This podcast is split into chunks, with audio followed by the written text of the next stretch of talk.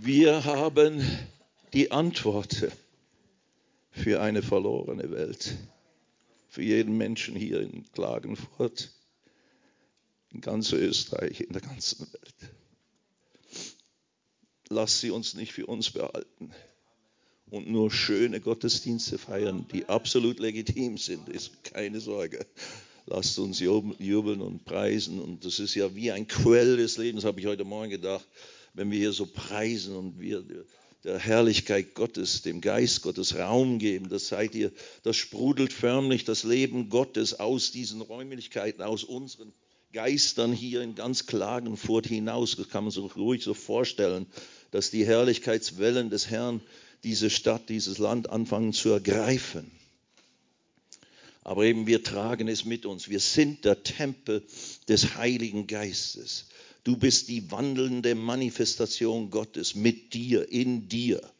Gott wohnt in dir und mir. Ob du das spürst, so real oder auch nicht, es ist die absolute Wahrheit. Wenn du Jesus Christus in dein Leben als Retter und Herrn aufgenommen hast, bist du, bist du zum Tempel Gottes geworden, die Wohnstätte Gottes wenn man sehen könnte, wäre über uns eine Herrlichkeitswolke, ein Herrlichkeitsfeuer, die die manifeste Gegenwart Gottes, die war im Tempel damals sichtbar, während des Tages in einer Wolke, während der Nacht mit einem Feuer, weil die Menschen damals geistlich noch nicht lebendig waren. So mussten sie es mit den Sinnen wahrnehmen. Gott hat sich immer über die sinnliche Wahrnehmung da manifestiert. Du und ich, wir haben jetzt mehr als das. Wir haben jetzt diese Gegenwart Gottes in uns drin. Nun gut. Wir haben diese Tage, ich habe es sehr genossen. Das ist immer auch eine Herausforderung, obwohl ich das jetzt schon längere Zeit tue. Äh, mit dem Herrn unterwegs sein, eben 50 Jahre sind es dieses Jahr gewesen. My Lord. Ich war gerade drei, als ich von neuem geboren wurde.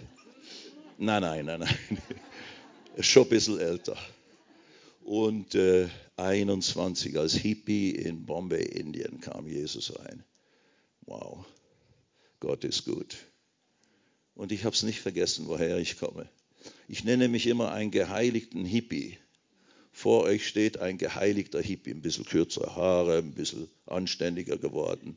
Aber in meinem Herzen bin ich immer noch ein lebensfreudiger Mensch. Oder erst recht. Naja, gut, whatever. Römer 1. Wir haben diese Tage über Gottes Gerechtigkeit gesprochen und was diese Gerechtigkeit Gottes ist. Und äh, das haben wir festgestellt, äh, dass die Bibel sagt, die Schrift sagt. Und heute Morgen möchte ich das thematisieren. Sei mutig, sei kühn, sei stark, sei mutig. Das brauchen wir in unserer Zeit. Aber die Ausrichtung ist, Ausrichtung ist auch äh, eigentlich vor allem, sei mutig vor Gott. Sei mutig vor der geistlichen Welt, sei mutig und kühn vor Gott. Tritt kühn vor in die Gegenwart Gottes. Dazu lädt und fordert uns Gott förmlich auf. Aber eben dann im Umkehrsinn tritt auch kühn in diese Welt, tritt kühn in die Herausforderung dieses Lebens, tritt kühn gegenüber, mutig gegenüber den Mächten der Finsternis.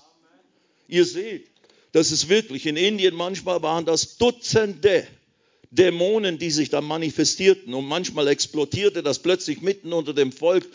Und die saßen ja immer dicht gedrängt am Boden und so weiter. Und plötzlich fing da irgendjemand an zu manifestieren und die Dämonen haben sich durch ihn schreiend oder durch sie schreiend und rollend und, und machen und tun. Und meistens sind sie dann nach vorne irgendwie gekommen. Und manchmal waren das Dutzende Leute, die da und gemacht und getan haben. Das war wie die Hölle auf Erden, die sich geöffnete, nur weil jemand da war und das Evangelium verkündigt hat.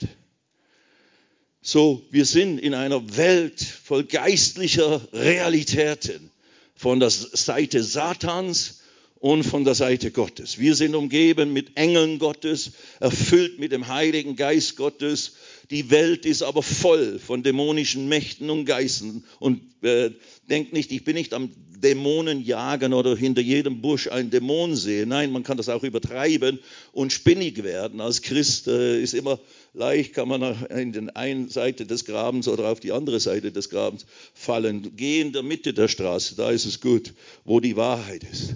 Aber es gibt tatsächlich Dämonen und eben, ich habe es eben selber erlebt. Bevor ich den Geist Gottes erlebte, erlebte ich die Besessenheit, Besetztheit durch einen dämonischen Geist. Richtig geht, nicht nur so ein bisschen Kopfschmerz, sondern ich wurde ein anderer Mensch für drei Tage, drei Nächte. Ich habe es gestern erzählt. That's my testimony.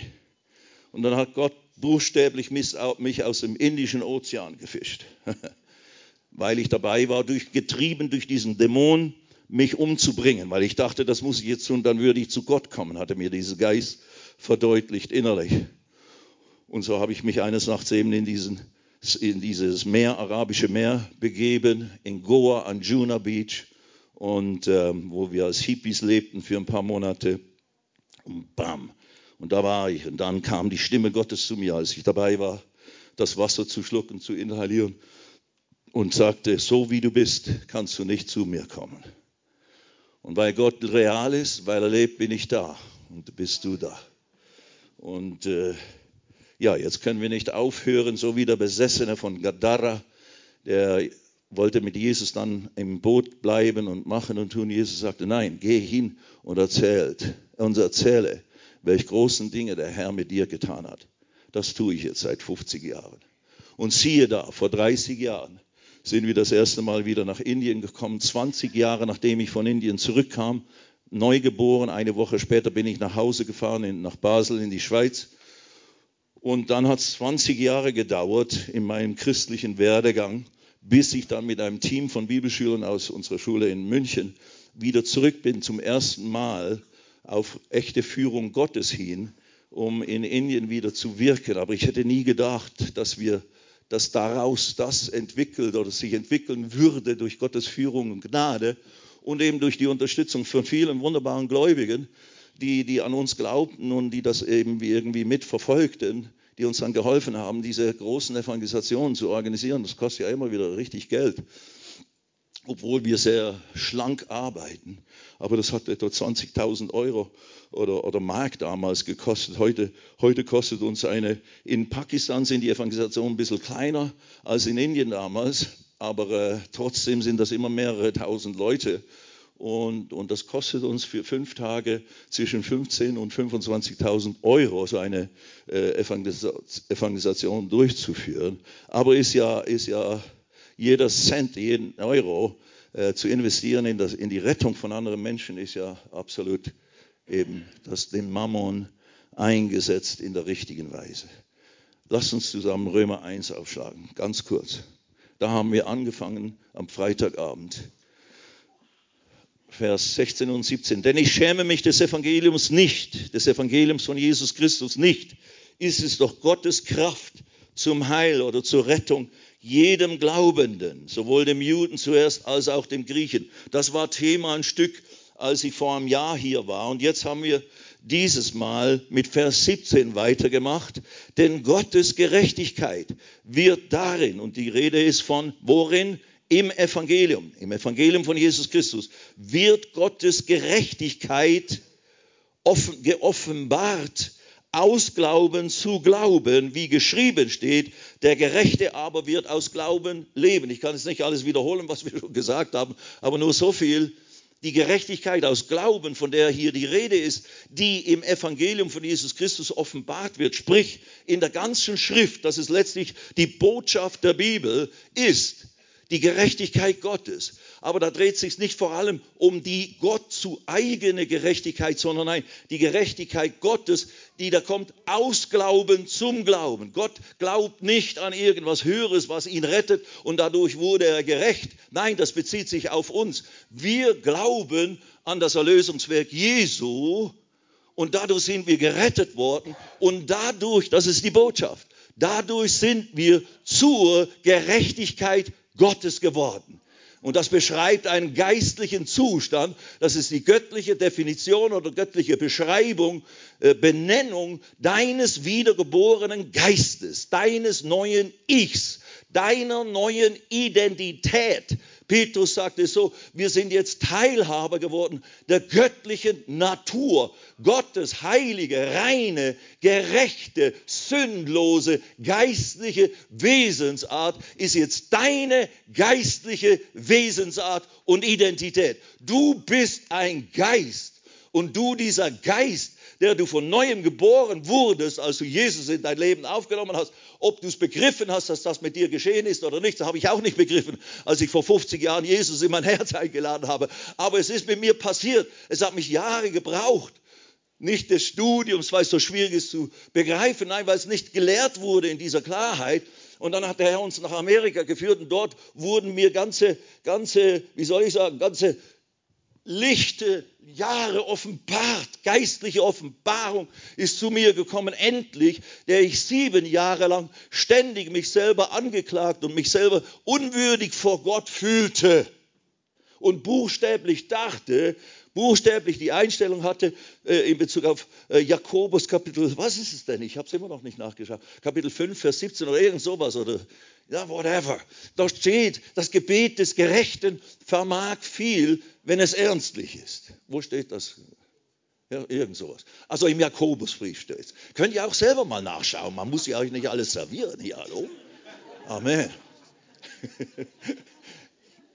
Das Gebet des Gerechten vermag viel, setzt große Kraft frei, habe ich inzwischen gelernt, wenn es ernstlich oder wenn es richtig, eben wenn es von Herzen kommt. Ich dachte, das kann ich nicht beten, dieses Gebet. Ich kann dieses Gebet nicht beten. Ich bin nicht fähig, weil ich nicht gerecht bin. Ich bin doch nicht gerecht. Wie könnte ich behaupten, ich sei gerecht?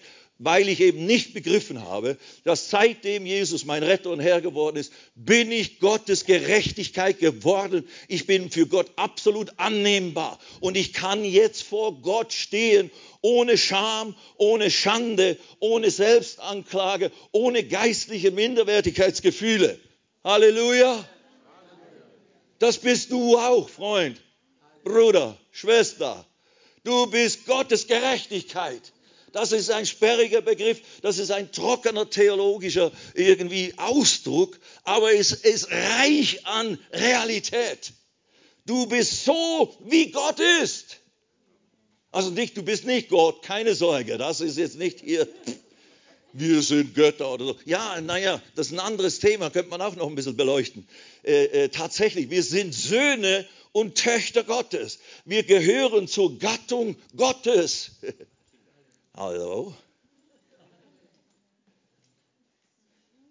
Das hat, hat der Paulus in Athen gepredigt und, und zitiert griechische äh, Dichter, wie einige eurer äh, Poeten gesagt haben. Wir sind Gottes Geschlecht.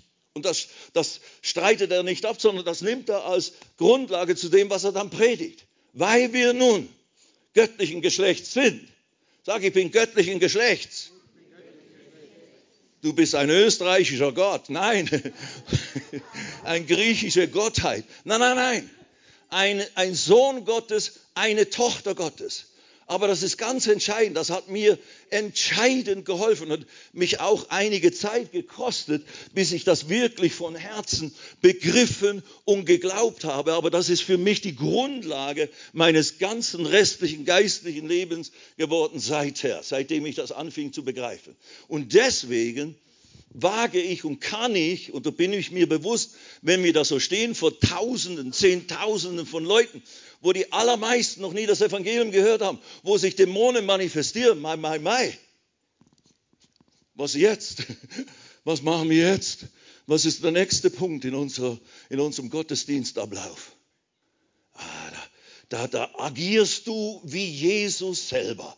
Und du bist dir in dem Sinne im Klaren, jetzt ist Jesus in mir und wirkt durch mich. In aller, in aller Demut, in aller, äh, in, ich sag mal, in meiner eigenen Schwäche, aber ist der Herr stark und habe ich gelernt, wie man mit, in, in, solchen Situationen agiert und handelt. Und imitiere Jesus in, auf der einen Seite oder imitiere auch Männer und Frauen, von denen ich gewisse Dinge gelernt habe. Fertig, Schluss. Und weil es die Wahrheit ist, die wir präsentieren, hat sie Kraft und wirkt das Werk.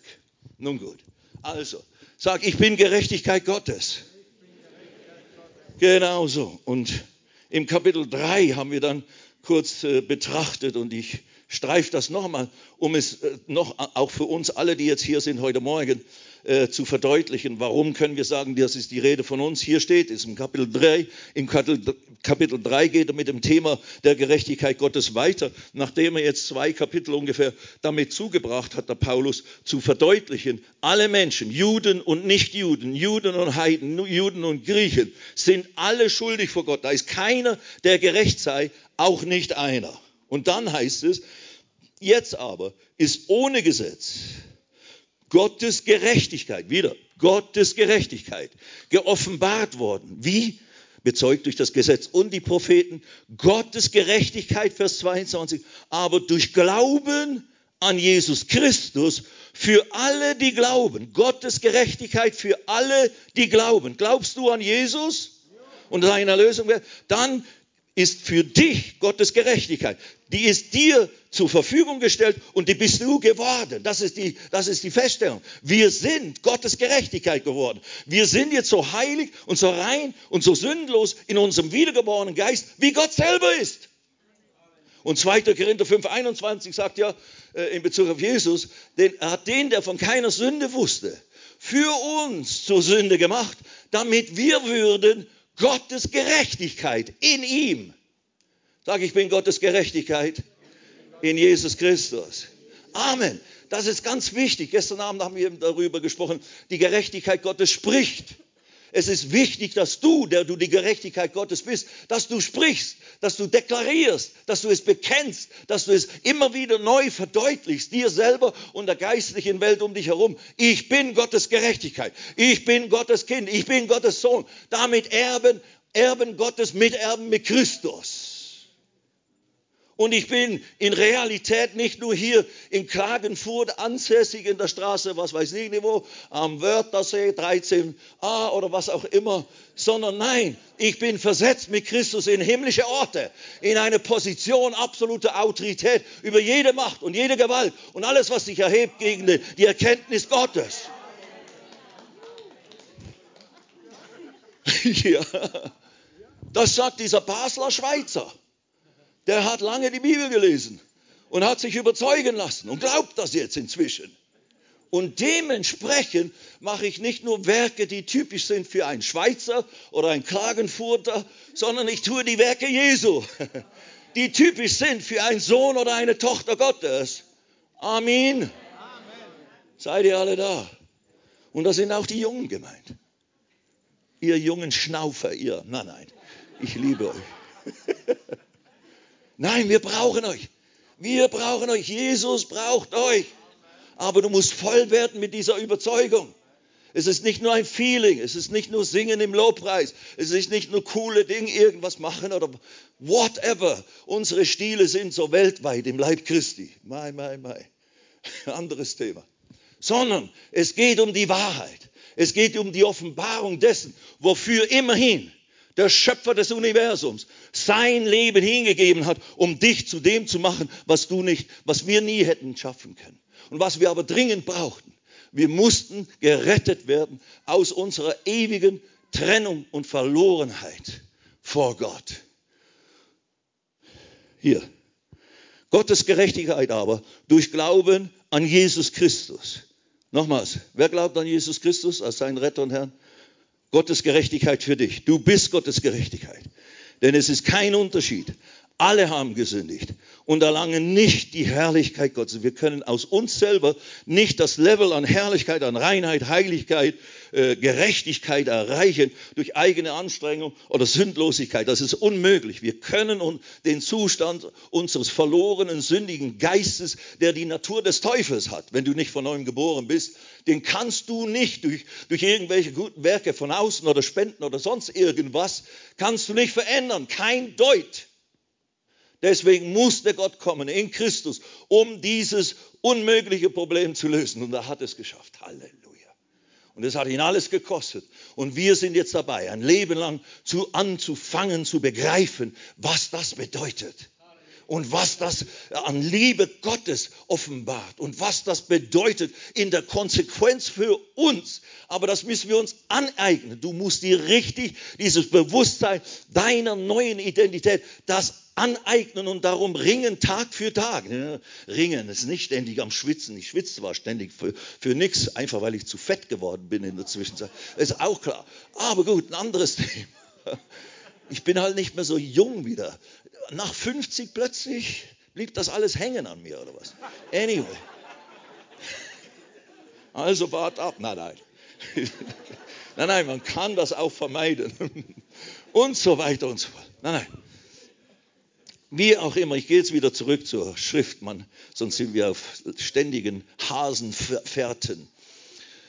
Erlange nicht die Herrlichkeit Gottes und werden umsonst, gratis, ohne, eigene, eigene, ohne eigenen Anteil, ohne eigenes Bemühen, werden umsonst gerechtfertigt, gerecht gemacht das sind die großen Begriffe des Neuen Testamentes. Wir sind gerecht gemacht worden. Dein ungerechter, sündiger Geist, dein Geist, der to geistlichen Todeszustand hatte, der ist gerecht gemacht worden durch das größte Wunder, was Gott an einem Menschen ver ver äh, verursachen kann, bewirken kann. Du bist gerecht gemacht und das musst du ergreifen und festhalten. Das ist das Thema der Schrift und das muss dich Erweckt bist du, wenn du bis heute davon begeistert bist. Und werden umsonst gerechtfertigt durch seine Gnade. Es ist pure Gnade. Es ist ein pures Geschenk.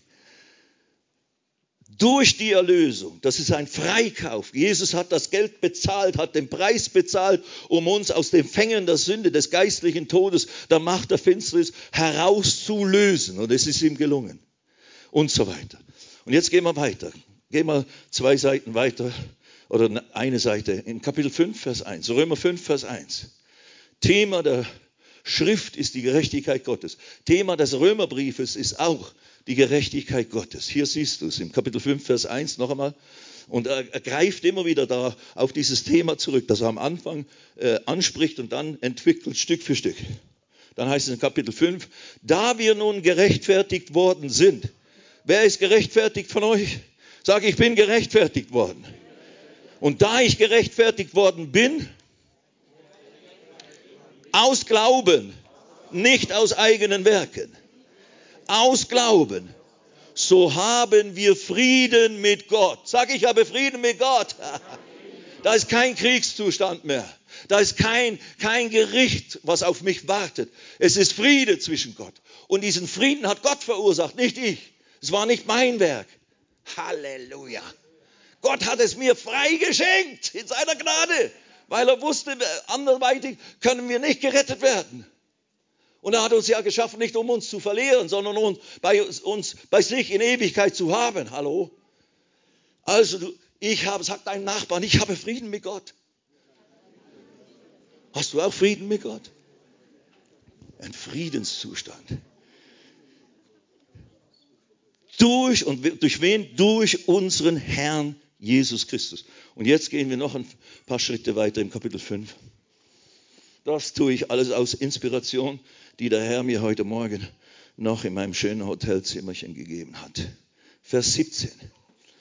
Denn wenn durch die Übertretung, Kapitel 5, Vers 17, eine weitere Folge oder Auswirkung der Tatsache, dass du Gerechtigkeit Gottes bist, denn wenn durch die Übertretung des einen der Tod durch den einen geherrscht hat, wer ist der eine, von dem hier die Rede ist? Adam, ganz genau. Der hat das verbraten. Eigentlich Eva, aber gut, wir sind großzügig, wir Männer, wir nehmen die Schuld auf uns.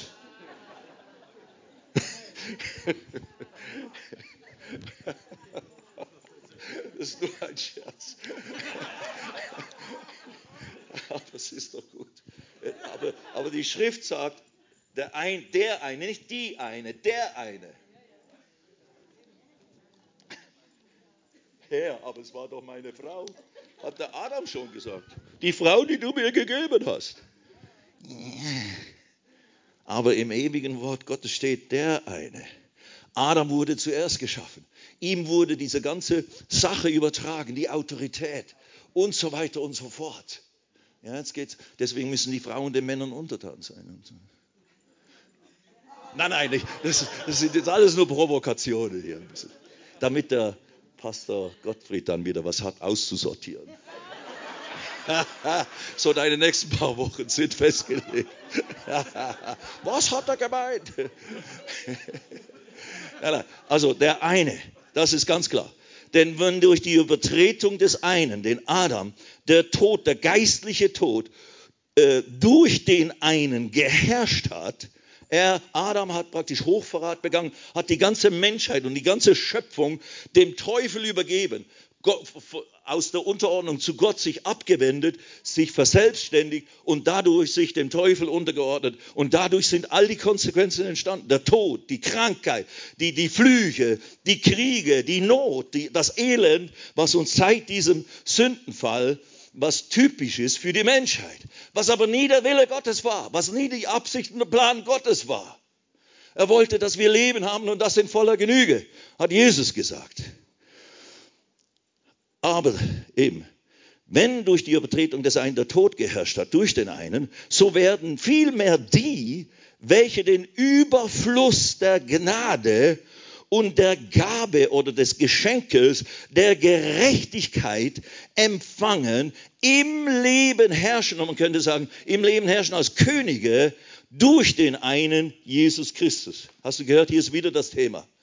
Die Fülle, die die Fülle der Gnade und die Gabe oder das Geschenk der Gerechtigkeit empfangen haben, lambano ist das griechische Wort, ist ergreifen, genommen haben. Es ist nicht passives, es, es fällt auf mich drauf in gewissem Sinne. Wenn du Jesus aufnimmst, ja, ist es Gottes Werk an dir, aber du musst es jetzt anfangen, nachdem du es geworden bist und jetzt anfängst zu erkennen äh, durch das Studium des Wortes und, und die Information, die Gott uns gibt, wer wir jetzt sind in Christus, da musst du es sehen und ergreifen. Und dann ist die Konsequenz. Und das ist genau mein Leben. Das ist mein Zeugnis als Christ wo ich sieben Jahre unmündig war, obwohl ich, obwohl ich schon in alle möglichen Leitungsfunktionen äh, gehandelt habe, aber mir nicht bewusst war, wer ich bin in Christus. Als ich das anfing zu begreifen und es dann ergriff und nahm und in Besitz nahm und es mir aneignete, weil ich es so dringend brauchte, weil ich so sehr in meinen Gedanken und in meiner Wahrnehmung oder Empfindung, auch in meinem Herzen, so sehr ständig verdammt mich fühlte und unwürdig fühlte. Und ich habe dann festgestellt, ohne mich irgendwie mit jemandem gleichsetzen zu wollen, aber das war ja Luthers Problem. Das war ja der Luther, der wurde Mönch und hat sich ja fast zu Tode gefasst und gebetet und gemacht und getan, um irgendwie äh, äh, in den Stand der Rechtfertigung vor Gott oder in ein Empfinden von Wohlgefälligkeit vor Gott zu kommen. Und es ist ihm nicht gelungen. Und durch dann das Studium des Wortes, genau in Römer 1, 16, 17, genau diese, diese, diese Verse, die wir hier gelesen haben, Vers 17, da wurde ihm das eine Riesenoffenbarung. Gerechtigkeit, rechter Stand vor Gott, rechtes Verhältnis und Beziehung zu Gott ist ein Geschenk, das Gott uns gibt in Christus, ist nicht aufgrund unserer Leistung, aufgrund unseres Aufhörens zu sündigen und nur noch Gutes zu tun. Halleluja! Du kannst aufhören, du kannst ruhen von deinen eigenen Werken, sagt der Hebräer Kapitel 4, und in die Ruhe Gottes eintreten, in das geistliche Sabbatjahr. Und dann anfangen, nicht mehr deine Werke zu tun, um dich irgendwie zu rechtfertigen vor Gott, sondern die Werke Jesu, die er vorbereitet hat, dass wir darin wandeln sollen. Und das ist kein Pipifax. Wenn wir diese Werke tun, dann wird die Welt gerettet.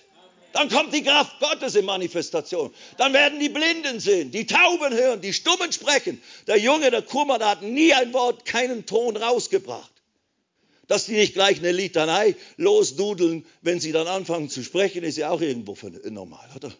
Aber, und ich kann mich genau an ihn erinnern, fünf Tage, am fünften Tag wurde er, er kam jeden Abend nach vorne mit seinem Bruder, das war sein Bruder. Und hat immer gedeutet und gesagt, bete doch, mach doch auch, dass ich jetzt reden und, und hören kann, weil andere wurden geheilt in den Tagen. Und dann haben wir richtig nochmals gebetet für ihn im, im Hotelzimmer am Sonntag. Und richtig Gott gebeten, oh Herr, du musst ihn einfach jetzt hier, es muss sich jetzt einfach manifestieren. Und siehe da, am letzten Abend kommt er hoch und deswegen ist er so, so begeistert. Und er hat richtig gelernt, zu, haben wir dann gehört später, äh, äh, Worte zu sprechen und, und zu sprechen und so weiter. Jetzt eben, das muss man lernen. Wenn du noch nie gehört und gesprochen hast, mein Gott. Und dann haben ihn radikale Hindus eines Tages ertränkt in irgendeiner Well out there, irgendwo auf dem Feld draußen. Aber er ist im Himmel. Und sein Zeugnis hat gebrannt. Oh, das ist, wir, wir haben ja so wenig erfahren von dem, was da alles in Konsequenz geschieht äh, durch diese riesigen Evangelisationen. Das siehst du ja die Leute gar nicht. Aber da tut Gott so vieles. Wir können es selber kaum glauben oder lassen uns immer wieder neu überwältigen. Wir haben es ein paar Mal geschafft, ein paar Leute äh, wieder zu äh, uns irgendwie zu uns herzuholen und zu interviewen, wie das jetzt ist mit ihnen nach dieser Zeit und nach ein paar Jahren.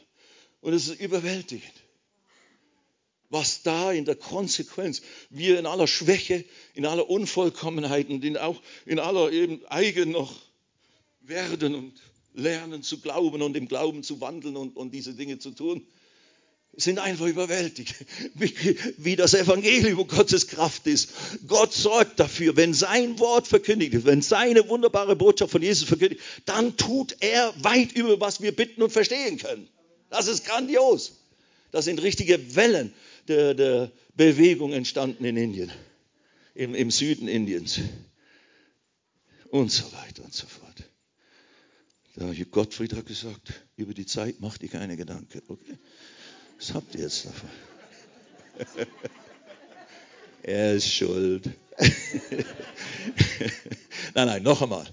So werden vielmehr die, welche den Überfluss der Gnade und der Gabe der Gerechtigkeit empfangen haben, im Leben herrschen durch den einen Jesus Christus. Das ist Gottes Admonition, Ermutigung, äh, äh, äh Aufforderung. Fange an, als dieser Sohn Gottes, als diese Tochter Gottes, als diese Gerechtigkeit Gottes, die die gleiche Gerechtigkeit, die gleiche Heiligkeit, die gleiche Reinheit und Sündlosigkeit ist, die Jesus hatte. Fange an, dadurch dich zu lernen, dich als Sohn oder Tochter Gottes in dieser Welt zu bewegen und zu handeln, wie es im Handbuch geschrieben steht. Amen. Nur so kann Österreich gerettet werden. Nur so können Menschen letztlich zur Erkenntnis der Wahrheit kommen, wenn wir, und was das alles im Einzelnen bedeutet, können wir jetzt nicht auch noch alles sagen. Ich kann ja nicht alles sagen.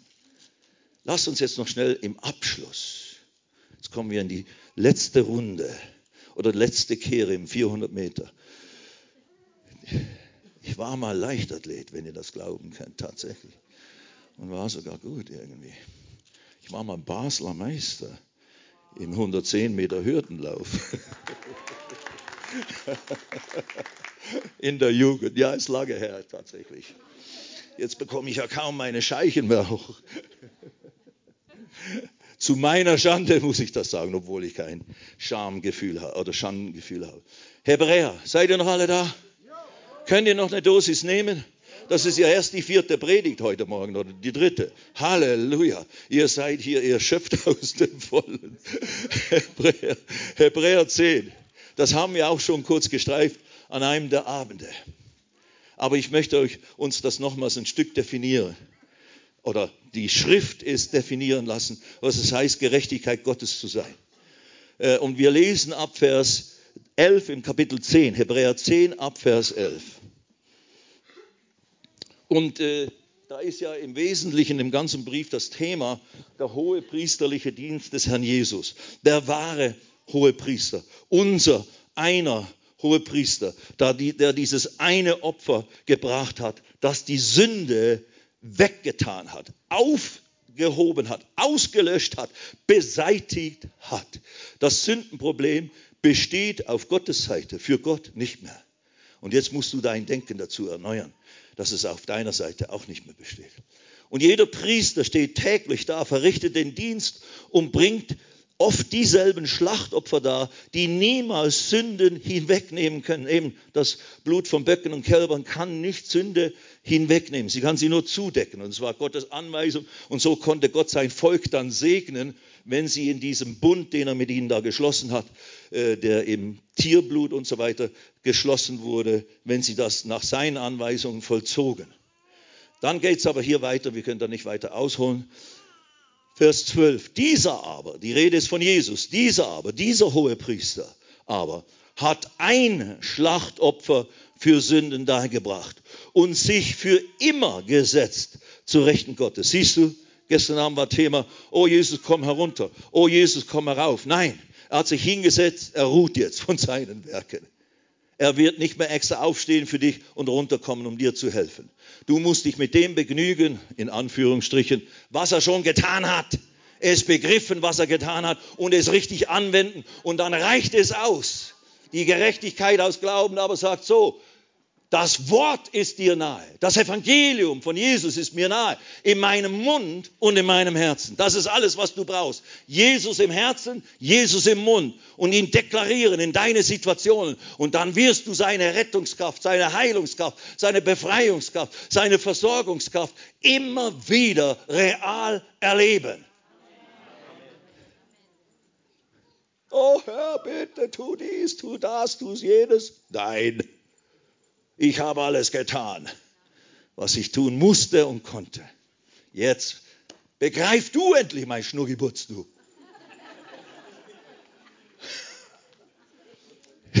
Lies mal, was ich dir gesagt habe. Lies mal dein Erbe. Lies mal dein Testament, das ich dir vermacht habe.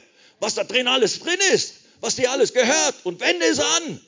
Wisse nicht nur darüber, wende es an, benutze es, die Kohle, die, die, die Reichtümer, die dir geschenkt wurden. Hallo? Hast verstanden? Dieser aber hat ein Schlachtopfer für Sünden dargebracht und sich für immer gesetzt zu Rechten Gottes. Halleluja, Jesus. Fortan wartet er, bis seine Feinde hingelegt sind zum Schemel seiner Füße. Wir können das alles nicht ausbauen. Das ist wieder Arbeit für den Gottfried dann. Und dann Vers 14. ist doch schön, ich gebe dir den ganzen Jahresplan hier.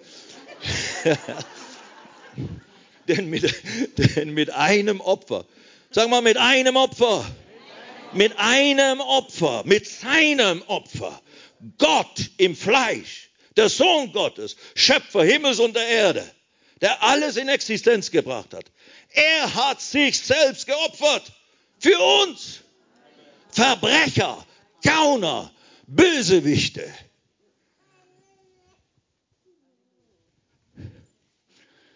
Denn mit einem Opfer hat er alle, die geheiligt werden, und wir sind geheiligt in Christus, für immer, hört ihr das an, für immer vollkommen gemacht.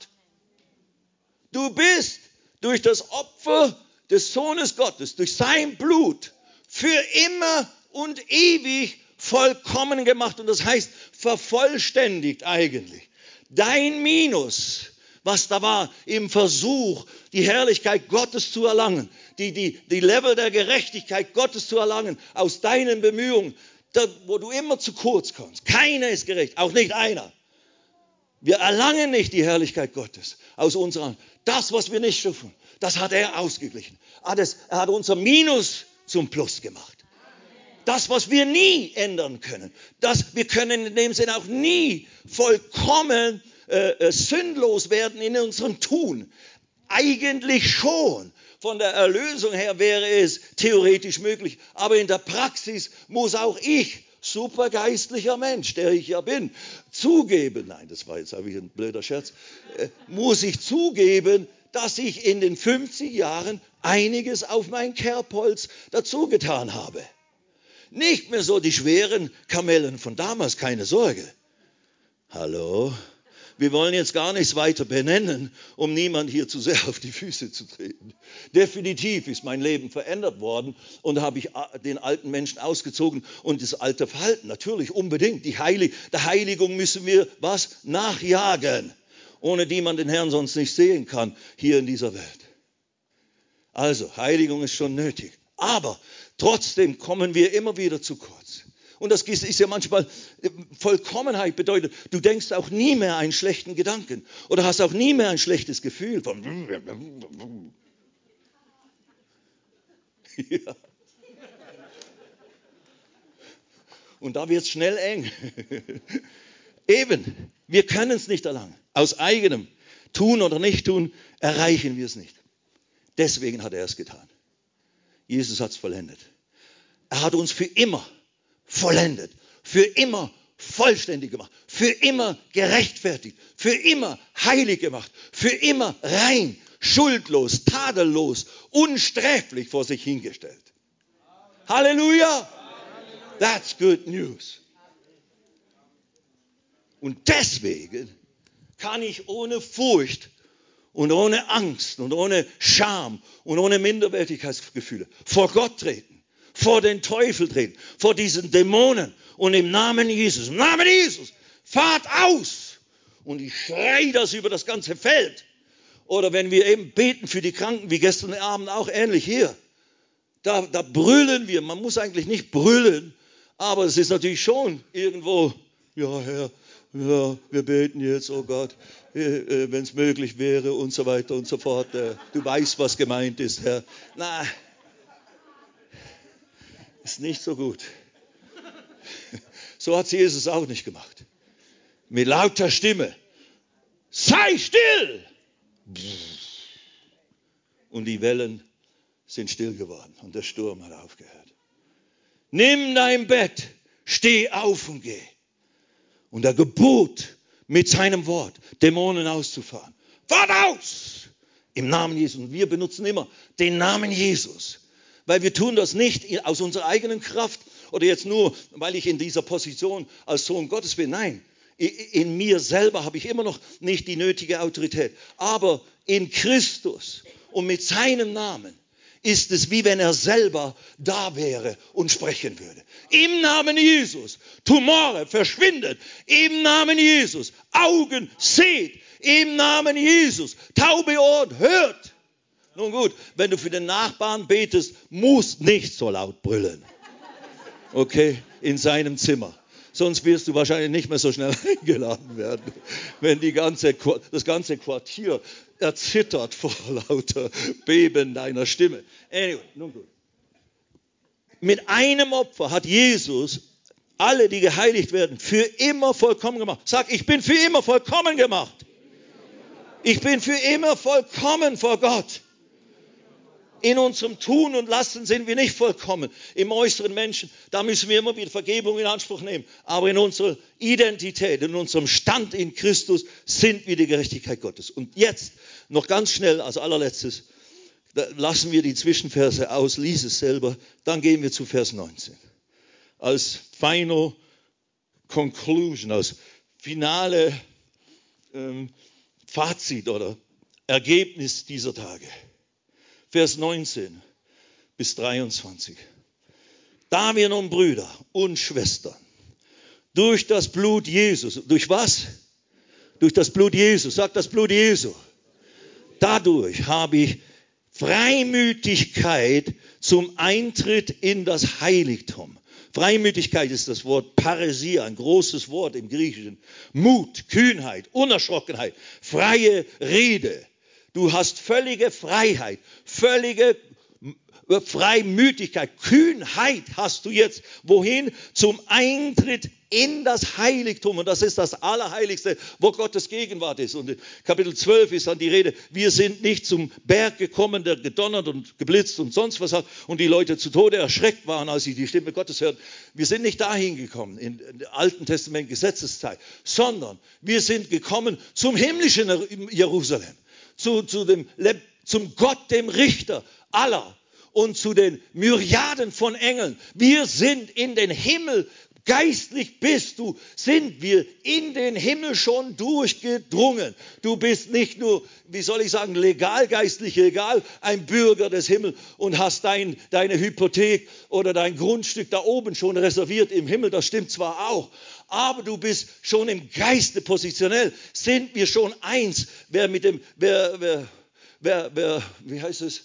wer, wer, wer an den Herrn glaubt, der ist ein Geist mit ihm oder irgend so. Der ist ein Geist. Wir sind ein Geist mit Gott geworden, mit dem Herrn Jesus geworden. Wir sind verbunden mit ihm. Ich bin in Christus eben versetzt in diese himmlische Orte und bin in derselben Position der geistlichen Autorität über alles das, was feindlich ist gegenüber Gott.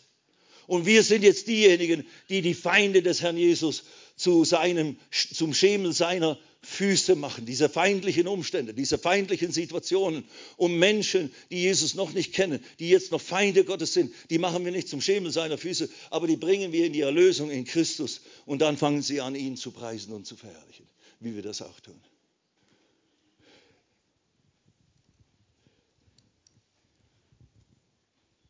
David und Brüder, durch das Blut Jesu Freimütigkeit haben zum Eintritt in das Heiligtum. Lasst uns aufstehen den er uns eröffnet hat als einen neuen und lebendigen Weg. Durch den Vorhang, das ist durch sein Fleisch. Als Jesus sein Fleisch ans Kreuz hängen ließ, martern ließ, sein Blut floss und vergoss, da ist dieser Vorhang zerrissen.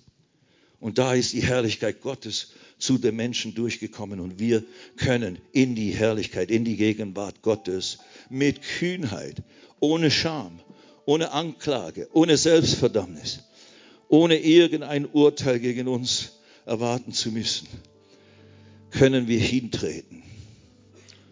Und wir haben einen großen Priester über das Haus Gottes, Vers 21 und dann 22. Da das alles so ist, so lasst uns nun hinzutreten mit wahrhaftigem Herzen, also völlig ehrlich, völlig offen. Du musst nicht heuchlerisch sein, du musst nicht irgendwie eine religiöse Schau abziehen. Mit wahrhaftigem Herzen, in voller Gewissheit des Glaubens, völlig überzeugt, wie der Abraham war. Er war völlig überzeugt, was Gott verheißen hat, ist er fähig zu tun. Du mit voller Gewissheit des Glaubens, ich bin gerechtfertigt. Mir ist vergeben. Ein für allemal. Halleluja. Da ist kein Verdammungsurteil mehr gegen mich. Es gibt keine Verdammnis für die, die in Christus Jesus sind. Denn er hat den, der von keiner Sünde wusste, für mich zu Sünde gemacht. Lasst uns hinzutreten. Die Herzen besprengt und damit gereinigt vom bösen Gewissen. Du musst dir kein schlechtes Gewissen mehr machen. Wenn du gesündigt hast, bekenne es, empfange die Reinigung durch sein Blut aktuell und er ist treu und gerecht und reinigt dich von jeder Ungerechtigkeit. Und dann kannst du dein eigenes Gewissen wieder beruhigen und wieder mit derselben Kühnheit und Freimütigkeit vor Gott leben, in den Umständen dieses Lebens, in dieser unvollkommenen, gefallenen Schöpfung, als wie ein König, wie ein Sohn Gottes. Wir sind Könige und Priester vor dem Herrn. Wie ein Sohn Gottes bedeutet nicht arrogant. Unser Kennzeichen ist die Liebe Gottes die Selbstlosigkeit, die, die Fähigkeit, durch Gottes Liebe uns selbst aufzuopfern für andere. Nicht nur unser eigenes Wohlbefinden zu suchen, sondern auch das Wohlbefinden der anderen. That's it. That's it. Das ist, womit wir beschäftigt sind jetzt in diesem Leben, bis Jesus wiederkommt. Halleluja. Und jetzt lese ich noch ein letztes, weil ich das weil das im selben Kontext hier ist.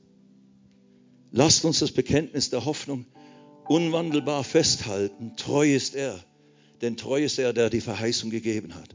Und lasst uns aufeinander Acht haben, um uns zu Liebe und zu guten Werken anzureizen. Und dann, indem wir, indem wir unser Zusammenkommen nicht versäumen wie es bei einigen Sitte ist. Das ist keine gute Sitte. Wir brauchen einander.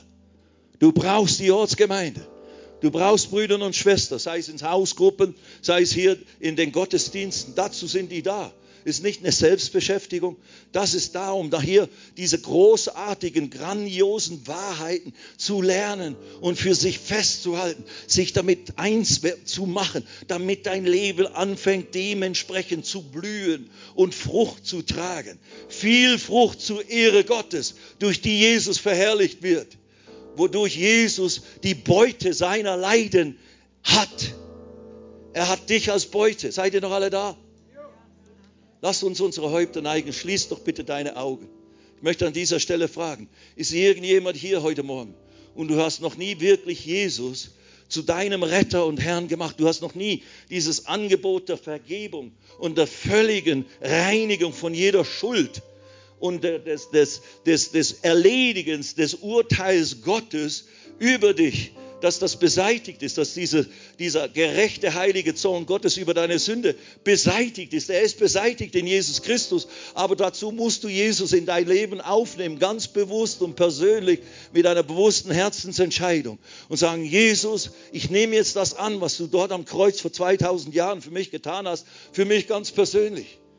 Und wenn du das eben noch nie so ganz bewusst getan hast oder immer irgendwie so mit, mit, mit Vorbehalten, aber du möchtest das heute Morgen bestärken, weil das ist absolut nötig. Du hast keine Gewähr, dass du heute Abend erleben wirst. Das ist keine Drohung, das ist einfach ein Fakt des Lebens. Wir wissen nicht, ob wir morgen noch am Leben sind. Und was ist dann, wenn dein Geist deinen Körper verlässt und dann vor Gott tritt? Was hast du zu sagen? Ja, Herr, ich habe ja nicht so viel getan. Nee, du erreichst nie das, was nötig ist, um vor Gott zu sein. Das kannst du nur dir schenken lassen. Geschenk der Gerechtigkeit. Geschenk der Vergebung, Geschenk des neuen Lebens. Wenn du das noch nie angenommen hast, lass mich doch bitte deine Hand sehen, dass ich mit dir heute Morgen beten könnte, beten kann, wenn du das heute Morgen tun möchtest. Lass mich deine Hand sehen. Ist irgendjemand hier? Ja, danke. Mehrere Hände. Oh, mehrere Hände. Ich danke euch, danke euch. Und wenn du hier bist und vielleicht bestärkst du das, was du vielleicht schon mal in der Vergangenheit gemacht hast, aber merkst, da muss mehr kommen jetzt meinerseits und ich begreife irgendwo ein Stück mehr heute Morgen und du möchtest da auch mit hineinstimmen, dann lass mich doch deine Hand sehen. Ja, ja, preis dem Herrn. Okay, ohne weitere Zögerung. Wir bereiten uns vor, zu Gott zu beten. Er sieht dein Herz, er hat dich schon angenommen.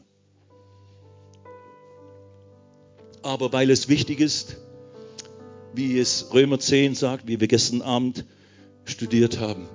Mit dem Herzen glaubt man an das Erlösungswerk Jesu und mit dem und wird gerechtfertigt. Und mit dem Munde bekennt man, spricht man es, das, was Gott sagt.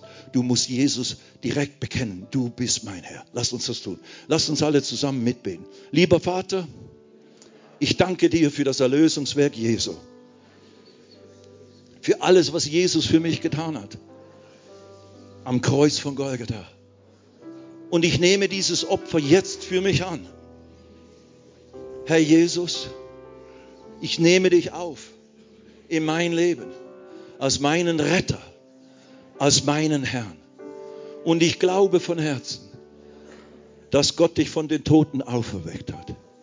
Dass du lebst, dass du jetzt zu Rechten des Vaters bist und mich vertrittst und mich dort dein Blut gerecht spricht Danke, Vater, dass ich durch das Blut Jesu Gerechtigkeit Gottes geworden bin. Danke, Vater, dass ich jetzt dein Kind bin. Du mein Vater bist. Und Jesus, du bist mein Retter. Du bist mein Herr.